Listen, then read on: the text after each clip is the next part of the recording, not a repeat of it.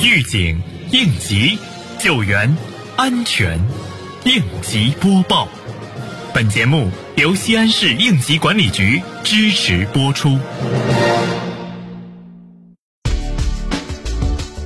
近日，西安市纪委监委、西安市应急管理局联合成立道路交通专项督导组，对全省道路交通紧急电话电视会议精神落实情况开展督导检查。本次督导检查主要对鄠邑区交通运输局交警大队落实全省十一月二十七号道路交通安全会议及安全隐患排查工作进行督导检查。督导组分别听取鄠邑区交警大队、区交通运输局落实会议精神的汇报，对各单位应急预案、会议记录等资料进行检查。同时，督导组实地对区运输公司幺零七省道、幺零八省道等路段交通情况进行检查。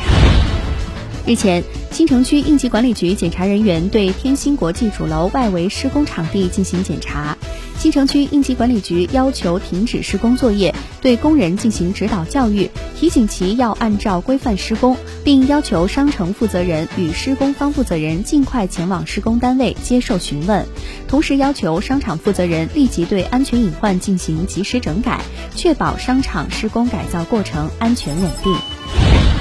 近日，临潼区安委办组织相关单位参加全国煤矿安全生产工作紧急会议。视频会议结束后，临潼区常务副区长对临潼区当前安全工作进行了安全部署：一是各行业部门要加大对本行业领域当前安全生产隐患的执法检查力度，坚决做到全覆盖、零容忍；二是区安委会各成员单位每周都要采取四不两直的方式，对辖区本行业隐患排查情况进行督导检查，严禁走过场。三市区安委办发挥牵头作用，督促安全生产“三管三必须”落实到位，尤其要落实好企业主体责任。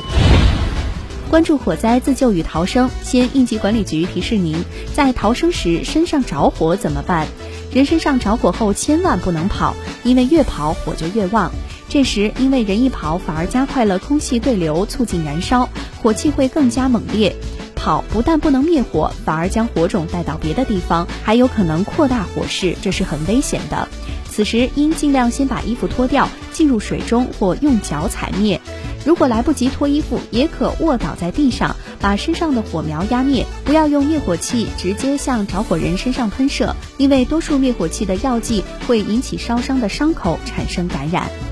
感谢收听本次应急播报，我是小陈。